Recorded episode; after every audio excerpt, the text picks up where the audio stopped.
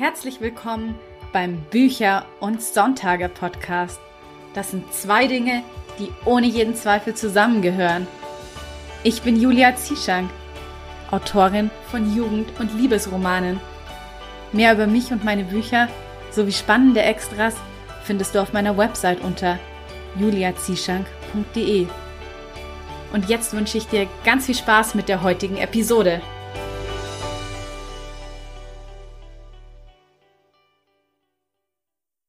Wir starten heute mit dem ersten Interview in das dritte Podcast-Jahr von Bücher und Sonntage. Ich kann es immer noch nicht glauben, dass der zweite Podcast-Geburtstag nun schon hinter uns liegt und ja, das jetzt einfach der Beginn von Jahr drei ist. Und ich bin super aufgeregt auf all die tollen Gespräche und Gäste, die mich und dich dieses Jahr erwarten werden.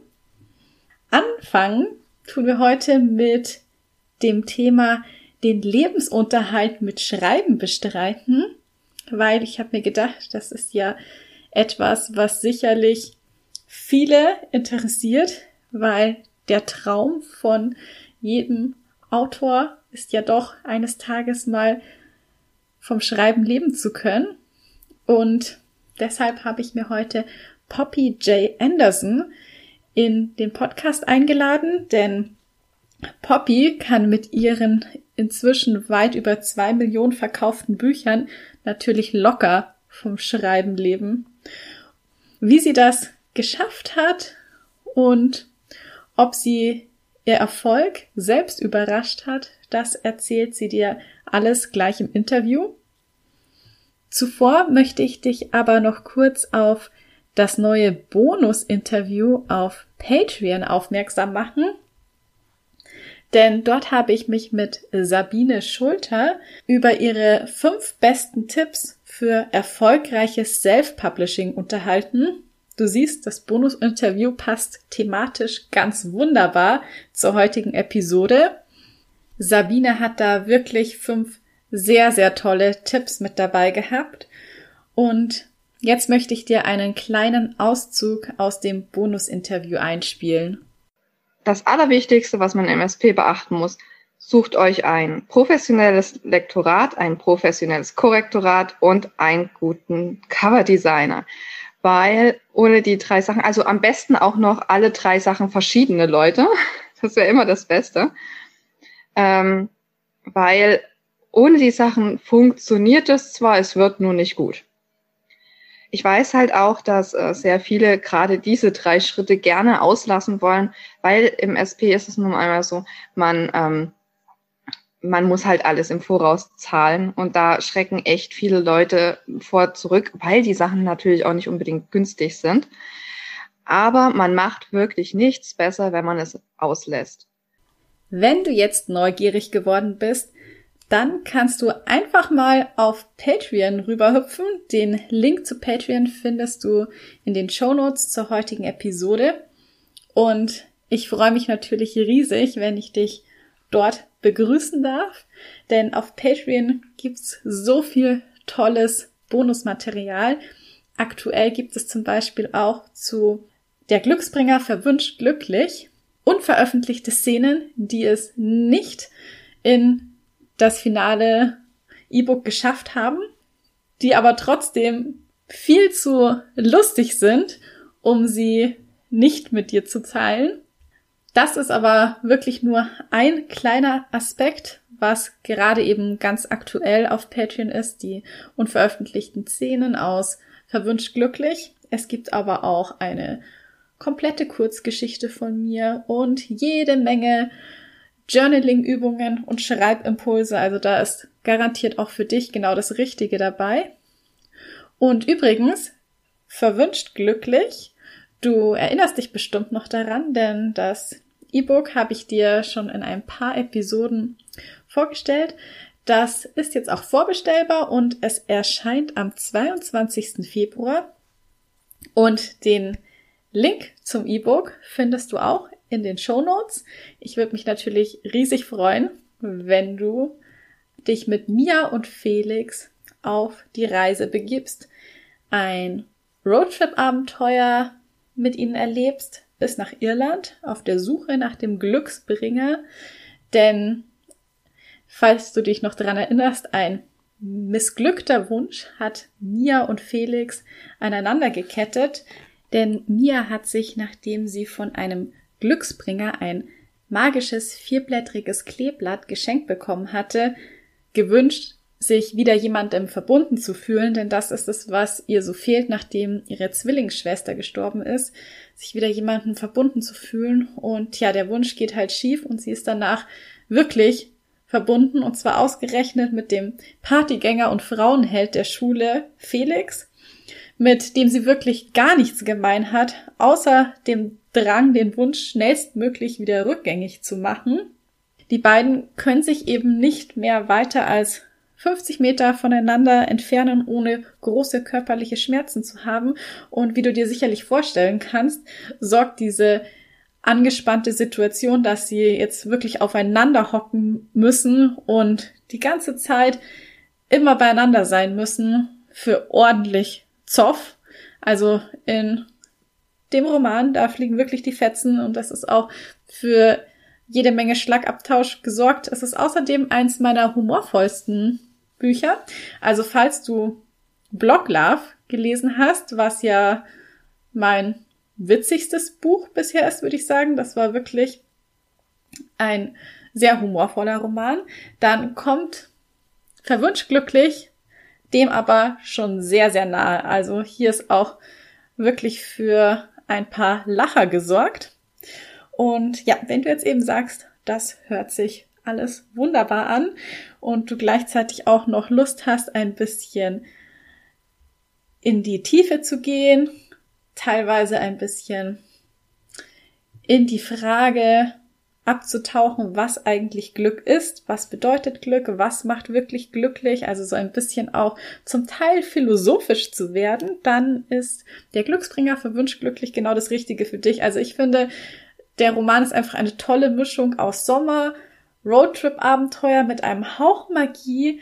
Es ist locker, leicht humorvoll und gleichzeitig hat es aber doch diese sehr tiefgründigen Passagen, auch eben wegen dem Tod von Mias Zwillingsschwester und wird eben zum Teil auch so ein bisschen philosophisch gespickt mit ein paar Weisheiten. genau, so viel nun aber dazu. Jetzt würde ich sagen, das war genug der einleitenden Worte. Ich wünsche dir jetzt ganz viel Spaß mit dem Interview mit Poppy J. Anderson.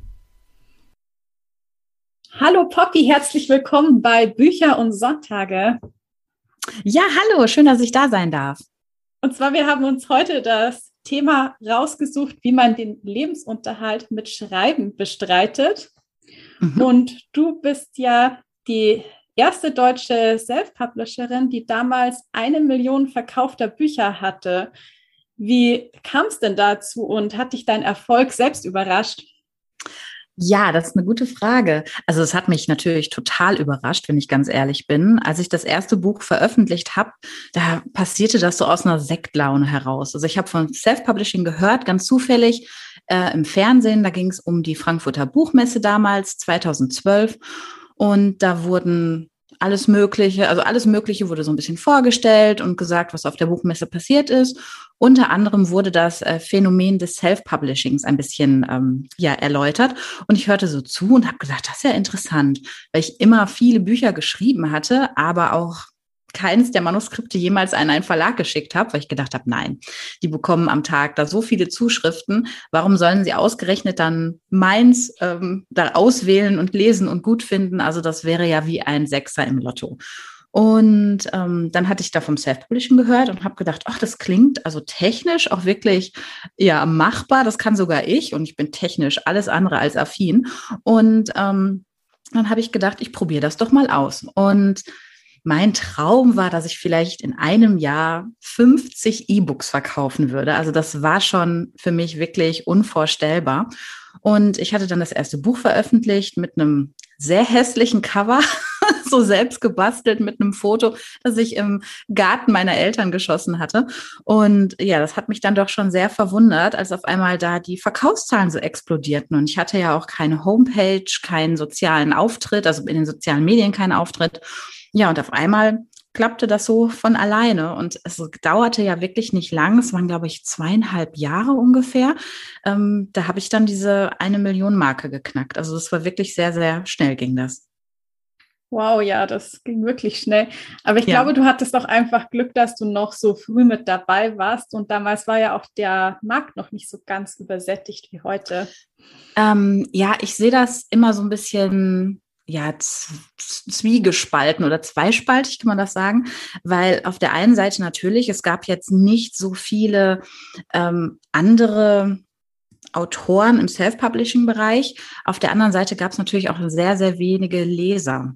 Und ähm, da war das, also ich muss sagen, Self-Publishing und E-Books, vor allem von Self-Publishern, es war noch ein bisschen verschrien auch. Also ich habe das ganz oft in irgendwelchen Foren im Internet gelesen, dass da wirklich dieses Klischee herrschte, das kann nicht sein, ähm, wenn Autoren auf Self-Publishing zurückgreifen müssen, dann haben sie keinen Verlag bekommen und das wird daran liegen, dass sie halt schlecht schreiben, dass die Bücher nicht gut sind, dass die vor Fehlern strotzen, dass die kein Lektorat, kein Korrektorat durchlaufen haben. Und ähm, das war schon, es war, ich glaube, es war auch ganz schön schwierig, die Leser von sich selber zu überzeugen, ähm, dass die überhaupt eine Chance einem geben. Und es gab natürlich auch sehr viel weniger Leser, die überhaupt einen E-Book-Reader besessen haben und E-Books gelesen haben. Es war auch immer so ein bisschen, das ist kein echtes Buch.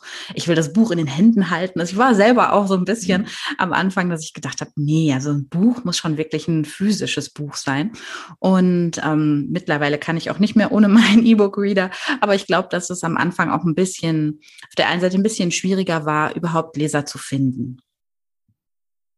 Ja, das stimmt natürlich. Da hast du auch recht, dass damals das wirklich noch nicht so mhm. etabliert mhm. war mit E-Books. Das hat sich jetzt schon sehr geändert in den letzten Jahren. Ja, und man muss halt auch sagen, am Anfang, da war das auch ein bisschen schwieriger, ähm, überhaupt an die Leute heranzukommen, mit denen man dann arbeiten konnte. Also ob das jetzt ein Lektorat, ein Korrektorat oder Coverdesigner gewesen sind. Also da musste man schon so oft Trick 17 anwenden und sich rumhören und ähm, rumfragen und jemanden finden. Und mittlerweile gibt es natürlich die Self-Publisher-Bibel. Es gibt total viele Kurse. Ähm, man kann sehr viel nachlesen im Internet. Es gibt ja einen richtigen Markt und ähm, da kann man dann auch alles so direkt finden. Und bei uns war das noch so sehr viel Learning by Doing, ähm, was alles betreffen, betroffen hat einfach. Und mittlerweile gibt es da sehr viel mehr Informationen. Das macht es dann auch leichter. Auf der anderen Seite natürlich, wenn heute jemand ganz neu anfängt, ähm, ist sehr, also sehr viel, ich möchte nicht Konkurrent sagen, das finde ich immer so, so unschön, weil das dann so ein bisschen aussieht, als wenn es da eine Ellenbogengesellschaft unter den Autoren gibt, was ich eigentlich nie ähm, erlebt habe. Aber natürlich gibt es sehr viele andere Autoren und ähm, um dann gefunden zu werden, da ist es, glaube ich, schon, hat das was mit Glück zu tun auch mittlerweile, ja.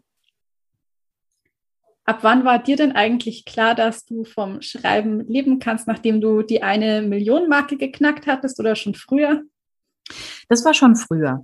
Also ich habe natürlich ähm, sozusagen das Glück gehabt, im Gegensatz zu vielen anderen Kollegen, dass ich nicht vor dieser Wahl stand, meinen Brotjob aufgeben zu müssen, weil ich gar keinen Brotjob hatte.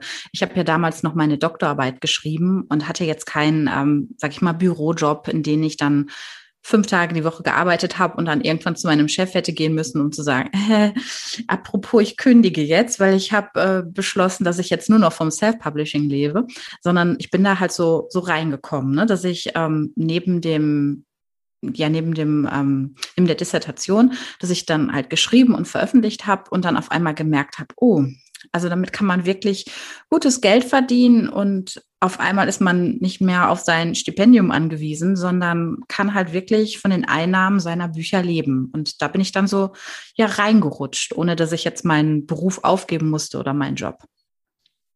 Das ist natürlich der Traum, wenn das so gut klappt Total. mit dem Übergang. So ein richtig schöner Ganz genau. Ja, sehr. Und mittlerweile hast du ja sogar schon weit über zwei Millionen verkaufter Bücher. Hast du denn ein Erfolgsgeheimnis oder was glaubst du könnte dein Erfolgsgeheimnis sein, dass du immer so kontinuierlich und mit sehr viel Konstanz einfach regelmäßig Bücher veröffentlichst? Also ich habe ich bin jetzt ähm, das zehnte Jahr dabei. Ich habe im November jetzt mein äh, Jubiläum, mein zehnjähriges. Und ich muss sagen, ich habe in den ersten sieben, in den ersten acht Jahren ähm, sehr kontinuierlich veröffentlicht. Die letzten zwei Jahre nicht. Das hatte so ein bisschen mit dieser ganzen Corona-Zeit auch zu tun. Also ich war da nicht so, motiviert, einfach zu schreiben. Diese Gesamtsituation, die drückte ein bisschen auf mein Gemüt. Aber in den Jahren davor habe ich wirklich sehr viel veröffentlicht. Äh, ich werde immer gefragt, so, wie viele Bücher hast du denn jetzt überhaupt schon veröffentlicht? Ich denke so, Gott, ich weiß es gar nicht. Also es sind über 50, glaube ich. Wow. Und ähm, ja, also ich habe wirklich ähm, in den ersten Jahren unglaublich viel geschrieben.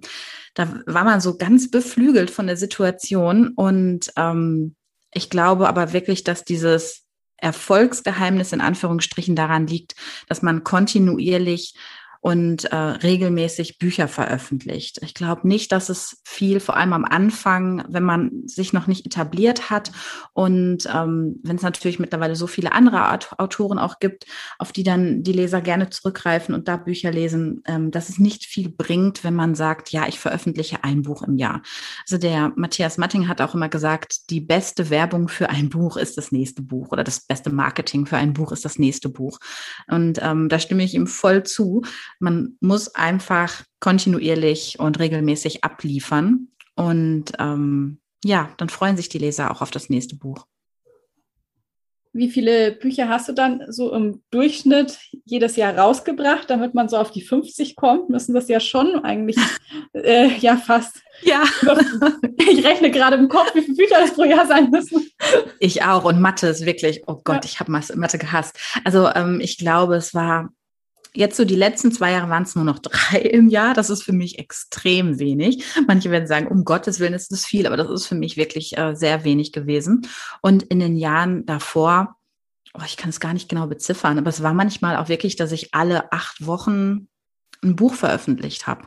Manchmal alle zehn oder alle zwölf, manchmal waren es dann auch alle fünf Wochen oder alle vier Wochen, je nachdem, wenn ich einen Kurzroman geschrieben habe und ich hatte auch wirklich einige Buchideen in der Schublade oder die Bücher teilweise auch schon. Die habe ich dann zwar komplett überarbeitet, aber es ist natürlich eine Sache, ob ich jetzt ein Buch von Anfang an mit der Figurenentwicklung und allem neu schreibe oder ob ich es da fertig schon habe und sage, ja, aber ich möchte die Kapitel noch mal ein bisschen ändern, an den Dialogen feilen und noch mal was einsetzen. Ne? Also wenn man schon was Fertiges hat, dann geht es auch ein bisschen leichter von der Hand. Und ähm, ja, es waren aber schon schon einige. Genau. Also ich habe manchmal auch tagtäglich ohne Urlaub über Monate am Schreibtisch gesessen und gearbeitet. Ja, das kann ich mir vorstellen. Weil selbst wenn man jetzt sagt, du bringst in Anführungszeichen nur vier Bücher pro Jahr raus, dann ist es ja trotzdem so, dass man eigentlich nie eine Schreibblockade haben darf. Wie ist das denn bei dir? Hattest du jemals so einen Moment, wo dir die Ideen ausgegangen sind? Ähm, die Ideen sind mir wirklich noch nie ausgegangen. Also ich habe auch jetzt im Kopf die nächsten zehn, zwölf Bücher, die ich schreiben möchte. Und manche Ideen trage ich auch seit Jahren mit mir rum, aber ich merke, es ist einfach noch nicht die Zeit dafür. Ich brauche da noch was. Es fehlt noch das gewisse Etwas und man feilt halt in Gedanken auch an den Figuren oft herum. Ähm, eine Schreibblockade, dass ich jetzt wirklich keine Ideen hatte, das hatte ich noch nie. Aber es kommt eigentlich bei jedem Buch vor, dass ich am Anfang für die ersten 50 Seiten ein bisschen länger brauche als für den Rest. Also ab ähm, Seite, das ist wirklich wie so ein Knoten, der platzt. Ab Seite 100 geht's auf einmal super. Und am Anfang dauert's manchmal ein bisschen. Da brauche ich dann auch für ein Kapitel schon mal Wochen. Und ähm, ich komme einfach nicht voran und bin dann so ein bisschen lustlos, weil es irgendwie sich noch nicht richtig anfühlt. Also das ist dann auch so, das ist schon eine Blockade, aber so eine richtige Schreibblockade, dass ich jetzt gesagt hätte, das macht mir alles gar keinen Spaß mehr und äh, ich habe keine Lust darauf. Ich weiß auch nicht mehr, was ich schreiben soll. Mir gehen die Ideen aus und ich habe überhaupt keine Ahnung. Das habe ich wirklich Klopf auf Holz glücklicherweise noch nie gehabt. Wie ist es dann bei dir? Musst du dann relativ wenig noch überarbeiten? Weil es gibt ja Autoren, die mhm. überarbeiten zum Teil mehrere Jahre lang ein Werk. Und äh, wie ist es bei dir? Ist es dann so dieser ja, erste Entwurf schon relativ ähm, gut, dass du nur noch wenig machen musst? Ähm, ich bin, was das betrifft, total perfektionistisch an, ja, veranlagt und ähm, ich möchte eigentlich den ersten Entwurf so schreiben, dass ich ihn sofort veröffentlichen kann. Deswegen feile ich halt während des, während des Schreibens total viel dran. Ähm, ich lese das Kapitel extrem oft und ähm, aber mein Ziel ist es wirklich immer, dass ich das, was ich schreibe, dass ich es eigentlich so veröffentlichen könnte. Hm, also ich, ich, ich gehöre so dazu, dass ich denke, wenn ich jetzt zu viel noch dran herumarbeite, nach Wochen oder nach Monaten und habe es erstmal da liegen gelassen und ähm, mache es dann später, ich denke dann immer, dass ich verschlimmbessere es nur. Deswegen ist es mein Ziel, dass ich es von Anfang an so schreibe, dass ich damit super zufrieden bin und es direkt meinen Leserinnen präsentieren könnte. Heißt es dann, dass du auch eher so vom Typ her Plotter bist und schon relativ genau alles weißt, was an den Kapiteln passiert, oder bist du doch mehr so ein äh, Discovery Writer? Sowohl als auch. Ich habe jetzt echt in den letzten äh, drei Jahren gemerkt, dass mir das Plotten extrem gut tut.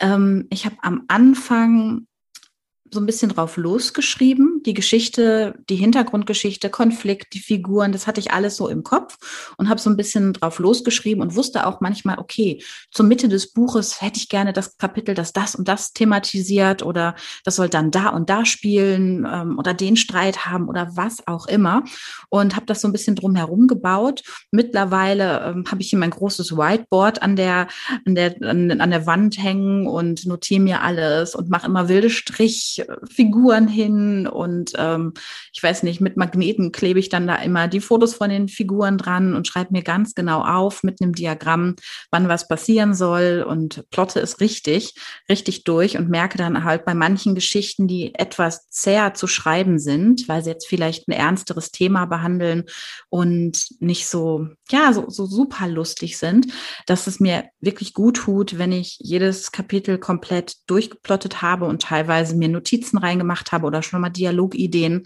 dann kann ich wirklich besser schreiben, äh, vor allem halt bei, bei ernsteren Themen. Und ähm, ja, deswegen, manchmal wirft man auch das, den kompletten Plot einfach über den Haufen, wenn man merkt, nee, irgendwie war es das noch nicht und jetzt kommt mir die zündende Idee, meistens unter der Dusche komischerweise, aber ähm, ich merke, dass das Plotten mir schon, schon ziemlich hilft, ja. Ich muss sagen, ich bin ja immer noch wirklich fasziniert davon, wie du so regelmäßig deine Romane veröffentlichst. Kannst du uns vielleicht mal einen Einblick in deinen typischen Arbeitstag geben? Also wie schaut, wie muss man sich das so vorstellen? Also schreibst du vormittags an einem neuen Manuskript und am Nachmittag überarbeitest du eins, was schon fertig ist? Ähm, also ich mache das wirklich so, dass ich nie gleichzeitig an zwei Büchern arbeite. Ähm, ich erwische mich ganz oft, dass wenn ich so am ähm, sozusagen die letzten 25 Prozent eines Buches schreibe, dass ich mir wirklich äh, viele Gedanken schon zu dem nächsten mache und mich dann zwingen muss, mich auf das jetzige zu konzentrieren. Aber ich mache wirklich, wenn das eine Buch komplett abgeschlossen ist, dass ich dann erst an dem nächsten arbeite. Deswegen mache ich das nie so parallel. Ich kenne das von anderen Kolleginnen oder Kollegen, dass die es wirklich ähm, machen, die schreiben und bearbeiten dann das andere. Das mache ich nie. Ähm, mein Arbeitsalltag ist total chaotisch. Das darf man eigentlich überhaupt niemandem erzählen. Das ist so wie damals ein bisschen in der Schule, dass ich ähm, ja viel trödel und dann zum Schluss, wenn es ähm, ja ziemlich brenzlig wird, dass ich dann ganz, ganz viel arbeite. Und ähm, ähm, wenn ich wirklich so richtig im Schreibmodus bin. Am Anfang fällt es mir, wie gesagt, schwer, weil ich noch nicht so in der Geschichte bin, mit den Figuren noch nicht so ganz vertraut bin.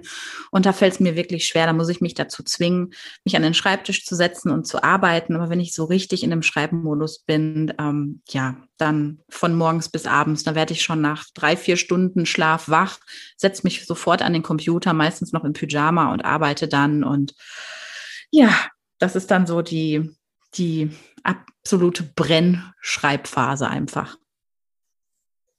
Man hört dir aber auch an, dass du wirklich Spaß am Schreiben hast. Und das ist ja auch toll, dass du selbst nach 50 Büchern sagst, oh, ich habe noch nicht die Nase voll davon, sondern noch so viele weitere Ideen. Ja, das war aber auch früher immer wirklich mein Traum. Also ich habe in der Schule schon ganz viel geschrieben und ich weiß noch, dass ich zu meinem 18. Geburtstag von meiner ganzen äh, Clique von allen Freunden, die hatten zusammengeworfen und ähm, hatten mir dann sozusagen einen Buchdruck geschenkt davon, weil ich da immer schon so viel geschrieben habe. Und ich glaube, es steht sogar in der Abi-Zeitung sozusagen Traum ist äh, Schriftstellerin und Schlossbesitzerin in Schottland, glaube ich. Und ähm, ich habe irgendwann, als ich dann mit der Uni fertig war und meine meine Dissertation schreiben wollte.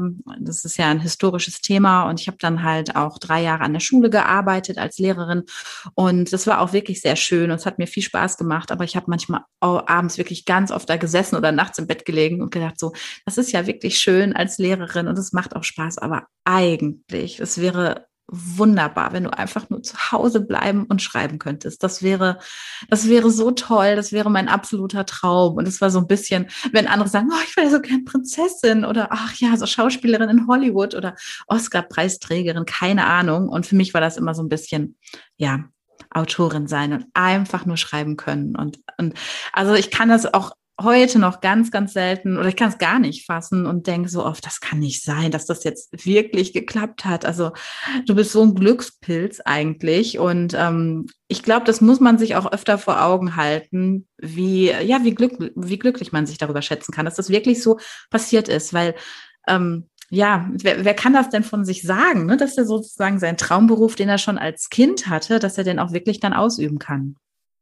Ja, das ist voll schön. Das erinnert mich tatsächlich auch gerade ein bisschen an mich selbst. Ja. Weil ich hatte nämlich mit irgendwie so acht oder neun Jahren auf der Schreibmaschine von meinem Opa geschrieben, dass wenn ja. ich groß bin, möchte ich Schriftstellerin und ja. Reitlehrerin werden.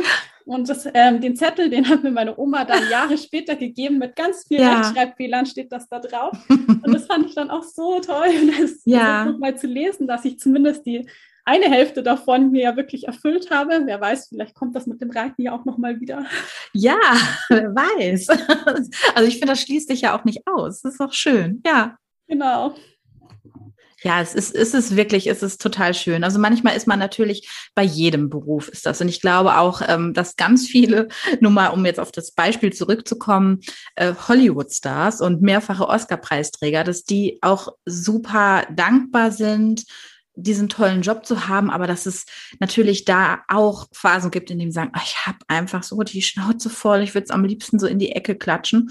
Ähm, ich glaube, das gibt es wirklich in jedem Beruf, egal wie gerne man ihn macht und wie glücklich man ist, dass man ihn hat. Ich habe das natürlich auch manchmal, dass wenn ich wirklich ins Buch nicht so reinfinde und dann setze ich mich selber unter Druck, ich bin auch so ein wahnsinniger Kopfmensch, dass ich auch manchmal sage, das wird mir jetzt zu viel. Das, das ist irgendwie, ja, ich glaube, ganz menschlich, aber im Grunde ist es ja zu 99,9 Prozent ist man einfach nur glücklich über den Job. Ja, das würde ich jetzt auch mal so unterschreiben. Ja. Hast du denn vielleicht noch einen Tipp für Menschen, die auch gerne regelmäßig Bücher veröffentlichen möchten, aber vielleicht immer etwas Probleme mit ihrem Zeitmanagement haben, wie man so eine Schreibroutine entwickeln könnte? Ja, also ich glaube, ähm, da gibt es so viele meiner Kolleginnen, die das wahrscheinlich sehr viel besser beantworten können. Die beneide ich ja auch sehr um ihre Schreibroutine. Ähm, ich habe gemerkt, dass es mir wirklich hilft, dass ich äh, oder wenn ich einen wenn ich mir sozusagen wie einen Terminkalender nehme und dann schreibe, ohne dass man es wirklich übertreibt. Also ich habe das auch ganz oft gemacht, dass ich mir Ziele gesetzt habe, die waren völlig utopisch und einfach nicht zu erreichen. So nach dem Motto, ja, an dem Tag schreibst du so und so viele Wörter und am nächsten Tag noch mehr. Und ähm, dass ich so denke, nee, man braucht auch ein bisschen Zeit. Es muss ja auch reifen. Und ähm, ich glaube schon, dass man sich solche Ziele setzen sollte, dass die aber nicht oder dass die, dass die wirklich realistisch sind und nicht un oder nicht so utopisch einfach und ähm, dass man schon morgens vielleicht sich hinsetzt, das habe ich bei vielen Kolleginnen gehört, sie sagen, sie setzen sich ähm, morgens ganz früh hin, auch zwei Stunden bevor sie zur Arbeit fahren und schreiben einfach ein bisschen was, ne? Oder bevor die Kinder aufwachen und bevor man mit dem Alltag anfängt, dass man dann schon mal ein bisschen was schreibt, dann hat man schon ein paar Wörter und dann ist man auch einfach so ein bisschen gelassener und kann dann später, wenn die Zeit oder wenn man genug Zeit hat, dass man sich dann auch wieder hinsetzen kann, aber dass man nicht so unter Druck steht. Das habe ich selber ganz oft. Dann ist es schon so und so viel Uhr und ich denke, boah, ich habe noch nichts geschafft und ich bin dann auch immer direkt enttäuscht von mir selber und ähm, ja, dass man so eine Schreibroutine entwickelt und sagt, ich schreibe morgen schon was und wenn es nur 500 Wörter sind, aber ich schreibe schon mal was und dann startet man ganz gut in den Tag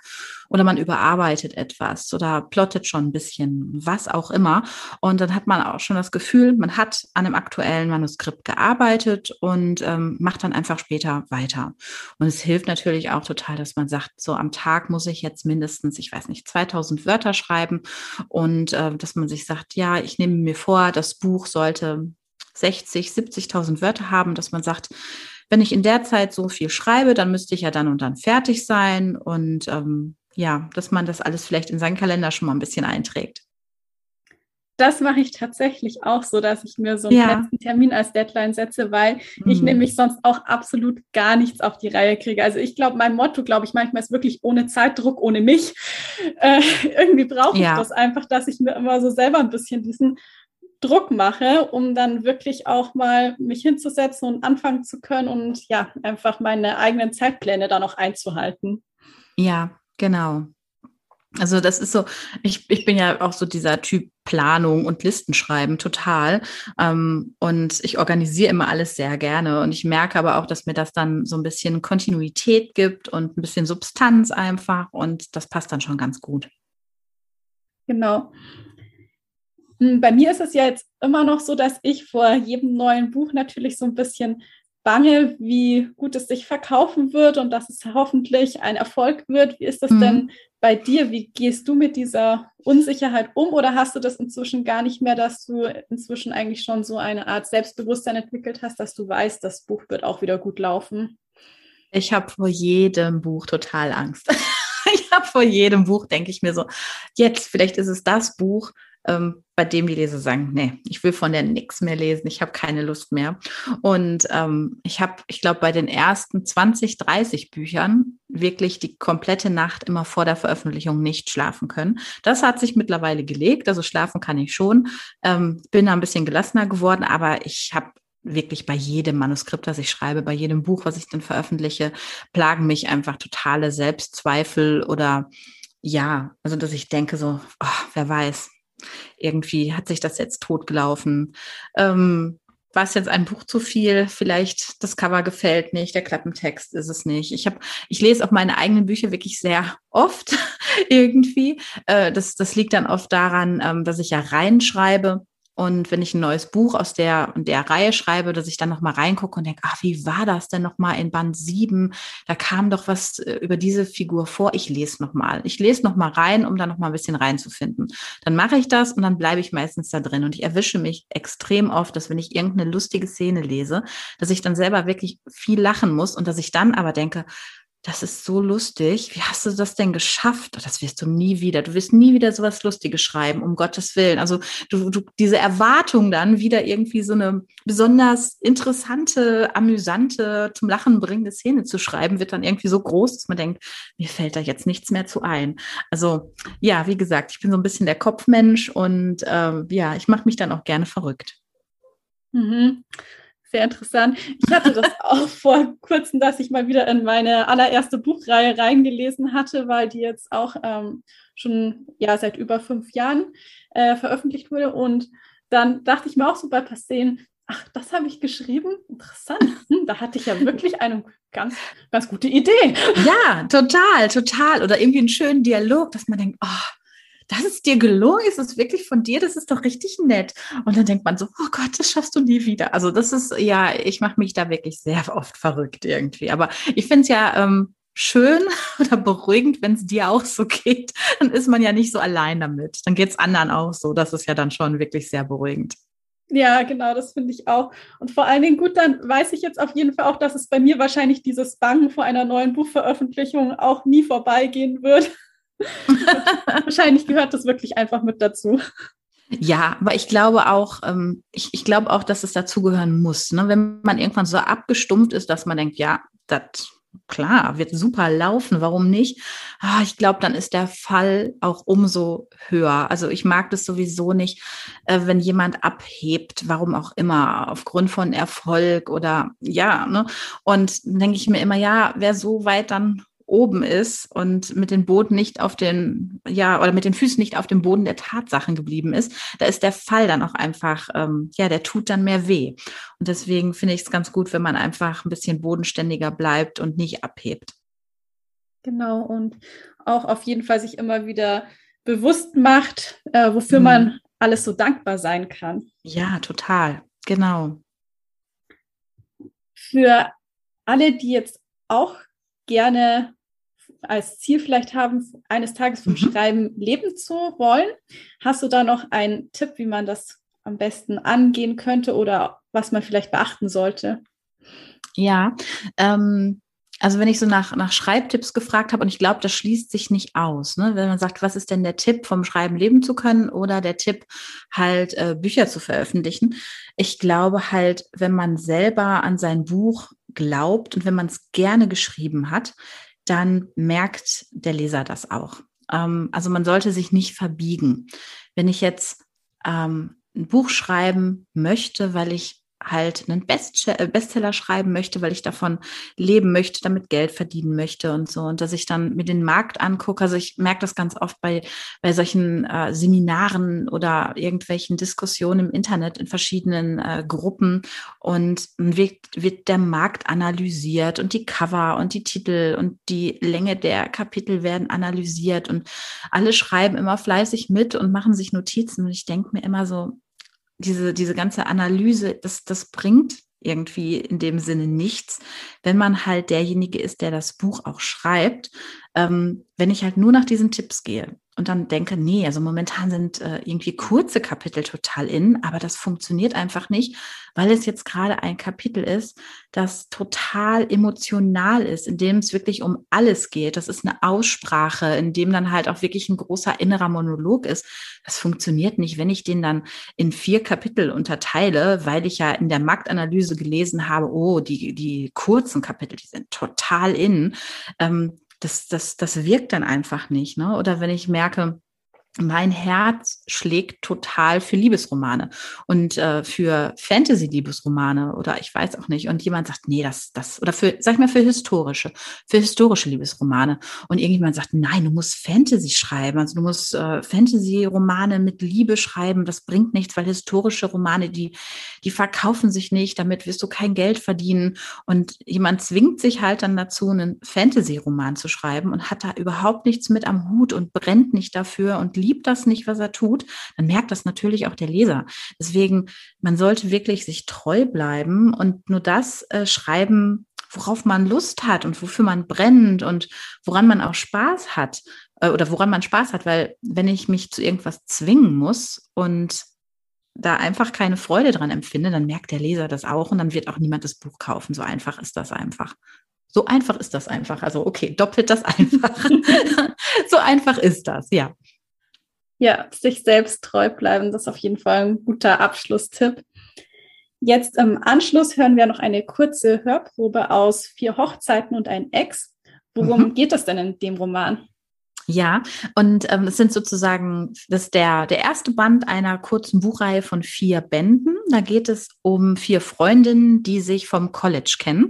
Die haben sich sozusagen kennengelernt mit Anfang 20, sind ganz, ganz enge Freunde gewesen oder Freundinnen gewesen, sind es immer noch. Jetzt sind sie Anfang 30 jede Freundin hat eine komplett andere oder einen anderen Charakter, die sind absolut unterschiedlich und die fahren alle gleichzeitig nach Schottland, um da die Hochzeit der einen Freundin feiern zu wollen. Und äh, jede hat so ihr Päckchen zu tragen und die Geschichten, die handeln oder spielen parallel zueinander. Und äh, es gibt ein absolutes Chaos. Und ähm, ja, wie die, wie die Titel schon verraten, geht es halt sozusagen um vier Hochzeiten. Und im ersten Band ähm, geht es um Blair, die zu der, zu der Hochzeit fährt, um ähm, Brautjungfer zu sein. Das Problem ist nur, dass der Bruder der Braut, ihrer Freundin, halt ihr Ex-Freund ist. Die haben sich erst vor einem Jahr getrennt. Eine ganz, ganz furchtbare Trennung und jetzt auf dieser Hochzeit trifft sie ihn das erste Mal wieder. Und dann kommt es zu einigen chaotischen Verwicklungen und mehr möchte ich da eigentlich auch gar nicht verraten. Das klingt auf jeden Fall sehr gut und macht schon mal neugierig auf die Hörprobe. Wenn man gerne mehr über dich und deine Bücher erfahren mhm. möchte und einfach, was bei dir so los ist, am Laufenden bleiben möchte, wo bist du denn überall im Internet und auf Social Media zu finden? Ähm, also ich habe meine eigene Homepage, das ist poppyjanderson.de. Ähm, da wird alles Mögliche, kann man nachlesen, die Buchreihen, die sind da auch in chronologischer Reihenfolge aufgelistet. Ähm, es gibt da verschiedene Leseproben auch von Extrakapiteln beispielsweise, die nicht veröffentlicht wurden bei Amazon, sondern die man da kostenlos lesen kann. Und da werden auch Termine, natürlich jetzt dank Corona ist es relativ überschaubar, da ist, glaube ich, gar nichts momentan aufgelistet. Aber Termine, wenn ich auf Messen bin oder Lesungen habe, die werden da auch angezeigt. Und ja, ansonsten kann man so ein bisschen erfahren, wie ich zum Schreiben gekommen bin. Ich bin bei Facebook und ich bin bei Instagram. Bei Instagram muss ich sagen, poste ich am meisten Hundefotos hier von meinen Rattenärschen. Sie werden liebevoll Rattenersche genannt, es sind tatsächlich Hunde. Und ähm, ja, bei Facebook habe ich auch eine Gruppe, da bin ich ziemlich aktiv. Da wird immer was, ja, werden auch unveröffentlichte Leseproben für die neuen Manuskripte gepostet und so weiter. Gewinnspiele, ja. Das gibt's dann eigentlich auf allen Kanälen. Mhm, sehr gut. Die Links packe ich wie immer in die Shownotes zur heutigen mhm. Episode.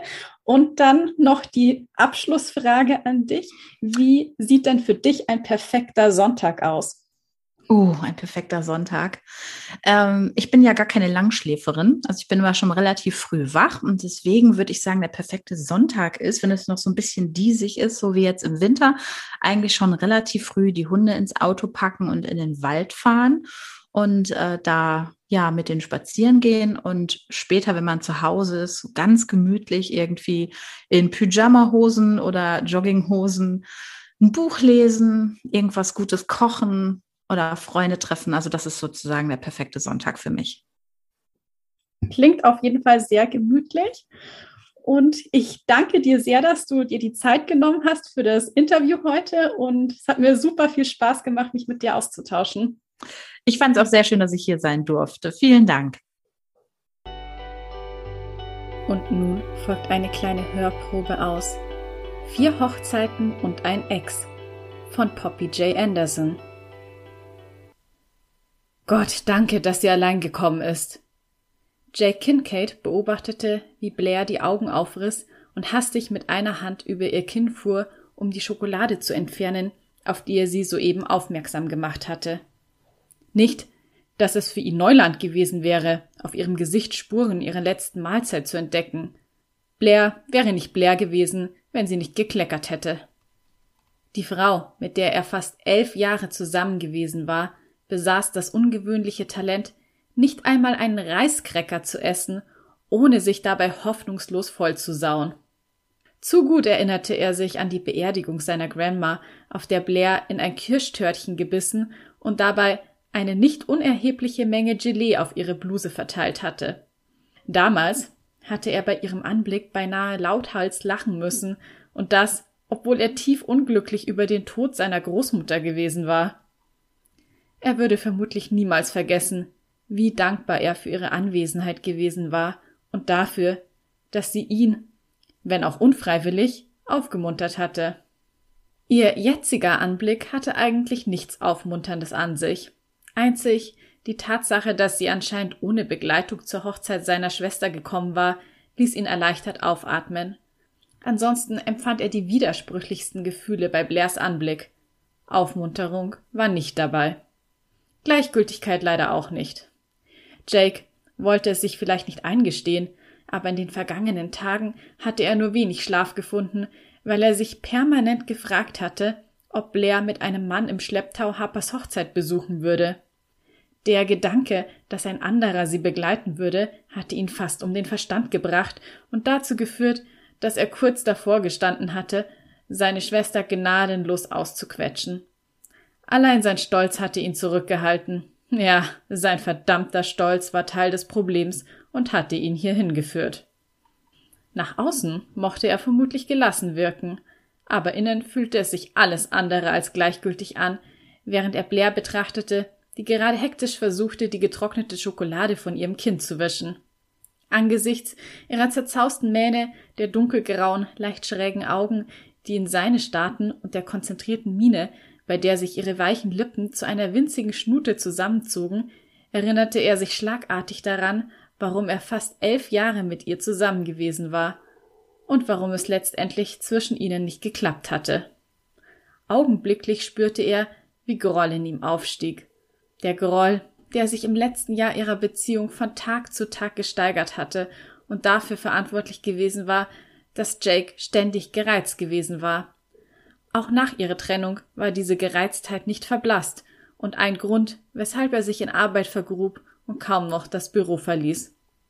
Er hielt es für besser, sich mit Arbeit abzulenken, als durch die Stadt zu ziehen und Gefahr zu laufen, Blair zu begegnen.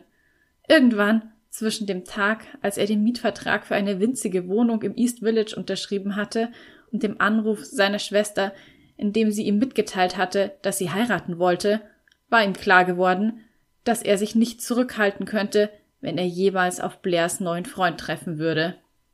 Blair mochte ihn zur Weißglut bringen, und ihr Anblick mochte in ihm die Erinnerung wecken, wie sie einander lauthals angebrüllt und miteinander gestritten hatten, aber das hieß nicht, dass Jake problemlos damit umgehen könnte, ihren neuen Freund kennenzulernen. Die Vorstellung, dass sie mit einem anderen Typen auf Harpers Hochzeit antanzen könnte, hatte ihn in letzter Zeit kaum Schlaf finden lassen. Dass sie nun hier in einem dreckverschmierten Winzlingsauto angekommen war, ein Shirt trug, das fast durchsichtig war und allein war, erleichterte ihn dermaßen, dass er innerlich brodelte, weil es ihm egal sein sollte, was Blair tat. Aber es war ihm nicht egal. Verdammt! Nachdem er fast ein Jahr lang sein Bestes getan hatte, um möglichst wenig über Blair und das Ende ihrer Beziehung nachzudenken, musste er jetzt feststellen, dass dieser Versuch sinnlos gewesen war. Schließlich handelte es sich bei seiner Ex um die beste Freundin seiner Schwester. Als er sich an Weihnachten vor zwölf Jahren dazu bereit erklärt hatte, auf dem Heimweg am College seiner Schwester Halt zu machen, um sie und ihre Mitbewohnerin mitzunehmen, wäre ihm nicht im Traum eingefallen, dass es nur 700 Meilen brauchte, um sich hoffnungslos in ein chaotisches Mädchen mit dem lustigsten Lachen der Welt zu verlieben und als erwachsener Mann wie der letzte Vollidiot mitten in Schottland zu stehen und nicht zu wissen, wie er sich seiner Ex gegenüber benehmen sollte. Bevor er sich jedoch weiterhin den Kopf darüber zerbrechen konnte, was er tun sollte, schritt seine Schwester zur Tat und stieß ein Quietschen aus, das nicht zu der knallharten Anlageberaterin passte, die sie war. Blair brachte Blickkontakt zu ihm ab, sobald Harper die drei Stufen hinuntereilte und sie stürmisch umarmte. Die Frauen begrüßten sich, als hätten sie sich seit einem Jahr nicht gesehen, was ja auch der Fall war während sie sich lang und fest umarmten und dabei Geräusche ausstießen, die bei manchen Hunderassen vermutlich für epileptische Anfälle sorgten, bemerkte er, dass sein zukünftiger Schwager neben ihn trat und ebenfalls das Schauspiel betrachtete, das gleich vor ihnen stattfand. Ich schätze, dass das Blair sein muss. Jake antwortete mit einem Brummen und nickte bestätigend.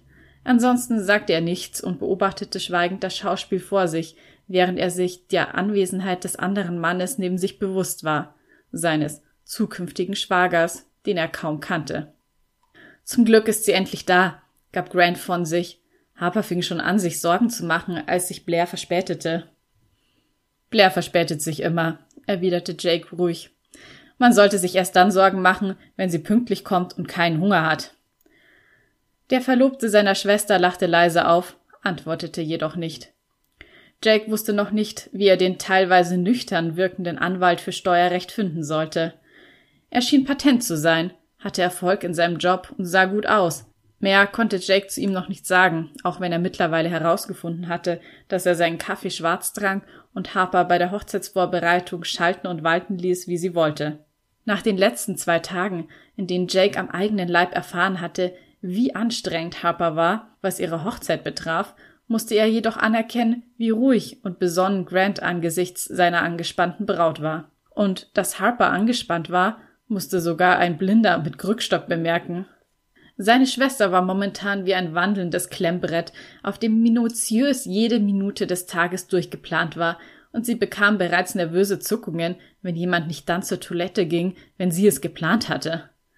Normalerweise konnte man Harpers Organisationsdrang ganz gut tolerieren und belustigt darüber hinwegsehen. Aber das hier war ihre eigene Hochzeit, was bedeutete, dass sie einen Perfektionismus an den Tag legte, der einen normalsterblichen Mann in einen Amoklauf treiben konnte. Umso erstaunlicher war, dass Grant das Theater bislang dermaßen gutmütig mitmachte. Grant würde in ein paar Tagen sein Schwager sein, aber das bedeutete nicht, dass Jake besonders viel von ihm wusste. Seine Schwester hatte ihn und den Rest der Familie vor vollendete Tatsachen gestellt, als sie verkündet hatte, in Kürze einen Mann zu heiraten, den sie erst vor wenigen Monaten bei der Arbeit kennengelernt hatte. Jakes kleine Schwester war rigoros, wenn sie sich einmal etwas in den Kopf gesetzt hatte. Und da sie mit ihrem analytischen Sachverstand an diese Hochzeit zu gehen schien, mit dem sie auch in ihrem Job sehr erfolgreich war, musste Jake davon ausgehen, dass alles in Ordnung sein würde.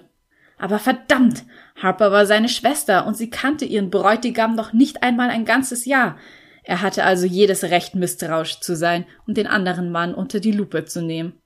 Zwar machte sich Jake keine Illusionen, was Harper betraf, die nicht auf ihn hören würde, wenn er ihr davon abraten sollte, ihren Verlobten zu heiraten, aber Jake würde sich besser fühlen, wenn er sicher war, dass es sich bei Grant um keinen schizophrenen Massenmörder handelte, der aus der Haut seiner Verlobten ein Kleid schneidern würde.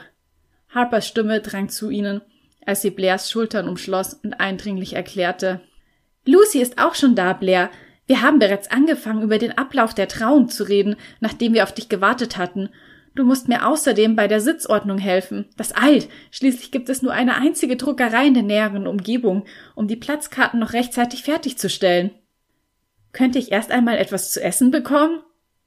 Hast du nichts im Flugzeug gegessen? Blair öffnete schon den Mund, um zu antworten, als sich Jake einschaltete und lässig erklärte, Sie hasst Flugzeugessen, Harper. Außerdem wird das bereits ein paar Stunden her sein, was bedeutet, dass sie trotz des Schokoriegels wieder hungrig ist. Aus den wenigen Metern Entfernung konnte Jake sehen, wie sie ihre dunkelgrauen Augen zusammenpresste und ihn streng fixierte. Fast hätte er gelacht, denn Blairs verfressendes Temperament war kein Geheimnis. Woher willst du bitte schön wissen, dass ich Flugzeugessen nicht leiden kann? Das fragte sie nicht ernsthaft, oder? Ich bin mit dir mehr als einmal geflogen und habe nicht vergessen, wie oft du dich über das Essen im Flugzeug beschwert hast. Jake stieg langsam die drei Stufen hinunter um bei den beiden Frauen stehen zu bleiben. Dass sich ein drückendes Gefühl in seinem Magen ausbreitete, sobald er in ihrer unmittelbaren Nähe stand, versuchte er zu ignorieren. Er versuchte ebenfalls zu ignorieren, wie hübsch sie trotz der Augenringe, der hartnäckigen Schokoladenflecken an ihrem Kinn und ihrem zerzausten Haar war. Sie hob das Kinn in die Höhe. Nicht zu vergessen, dass die Portionen an Bord viel zu klein sind, beendete er ihren Satz. Das sind sie ja auch. Hey, er hob beide Hände in die Höhe, als müsste er sich verteidigen. Klär das mit der Fluggesellschaft, Blair. Ich bin der falsche Ansprechpartner, wenn du mal wieder nicht satt geworden bist. Wie es weitergeht, erfährst du in Vier Hochzeiten und ein Ex von Poppy J. Anderson. Und damit sind wir auch schon wieder am Ende des ersten Podcast-Interviews in 2022. Ich hoffe, dir hat die heutige Episode mit Poppy gut gefallen und falls ja, dann würde ich mich sehr über eine Bewertung freuen, denn man kann jetzt endlich auch bei Spotify Podcasts bewerten. Also falls du das noch nicht getan hast, dann würde ich mich sehr über eine Bewertung auf Spotify freuen und natürlich auch auf Apple Podcasts. Und wenn du magst, dann klick auf jeden Fall auch mal auf den Link zu Patreon, den du in den Shownotes zur heutigen Episode findest und hör dir das Bonus-Interview mit Sabine Schulter an und ihren fünf Tipps für erfolgreiches Self-Publishing. Und damit bleibt mir nur noch zu sagen, ich hoffe, du schaltest wieder ein, wenn es Zeit ist für Bücher und Sonntage. Bis zum nächsten Mal.